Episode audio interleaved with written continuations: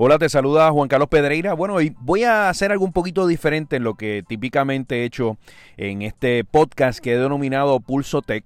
Usualmente lo que estoy subiendo son audios de las intervenciones que tengo eh, semanalmente, tanto en la 94, en el programa El Despelote, como en el Juqueo, en la Mega, en la ciudad de, Nueva York. Quiero aprovechar y creo que hay ciertos temas que a veces por cuestión de tiempo no los puedo comentar en la radio regular y quisiera que este podcast sirva para varias cosas que, uno ve y observa en todo este mundo de tecnología, de futuro, eh, de mercadeo digital, comentárselos ustedes.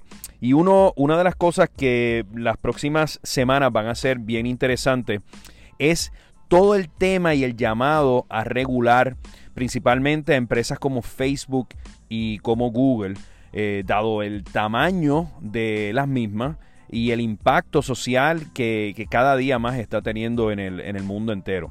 Para que tengan una idea, la próxima semana, el 5 de septiembre, se va a estar llevando una nueva vista en el Congreso de los Estados Unidos, donde se espera que esté deponiendo Sheryl Sandenberg, la Chief Operating Officer de Facebook. Eh, también va a estar eh, Jack Dorsey eh, por parte de Twitter entre otros ejecutivos que van a estar testificando. Esto va a ser básicamente una continuación de lo que hace varias semanas ocurrió en el Congreso de los Estados Unidos. recordarán que estuvo el fundador de Facebook, Mark Zuckerberg, presente.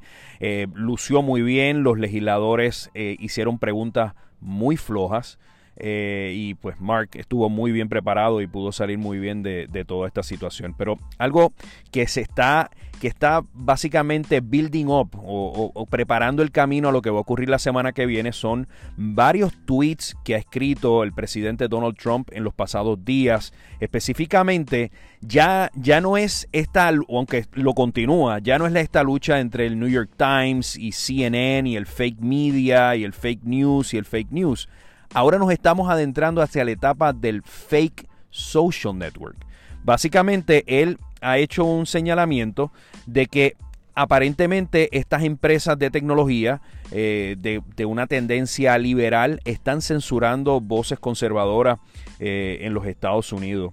Y, ese llamado constante en las redes sociales eh, va a empezar a calar entre los fanáticos eh, y los seguidores de Donald Trump y van a empezar a darle eh, credibilidad a todo esto. Para que tengan una idea, eh, el servicio de noticias Axios, reportando un estudio de Media Research Center, encontró que el 65% de las personas conservadores, que se denominan conservadores en los Estados Unidos piensan que estas empresas de redes sociales a propósito censuran información de la derecha, de grupos conservadores.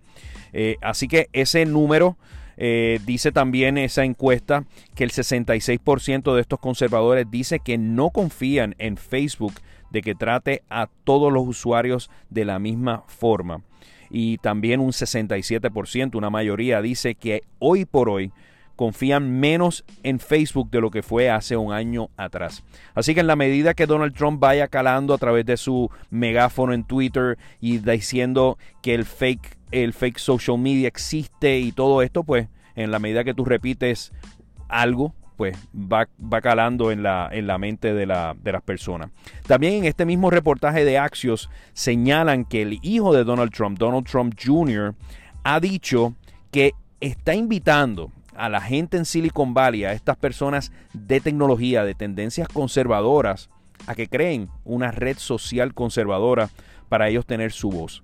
Así que lo que estamos lo que estamos básicamente viendo es la mega polarización que hay eh, informativa y, social en los Estados Unidos, donde nos estamos yendo a unos polos totalmente eh, opuestos y el centro prácticamente está desapareciendo. Tenemos un lado muy, eh, muy liberal y un lado muy radical, muy hacia la derecha. Así que vamos a ver cómo, cómo todo esto se, se desarrolla.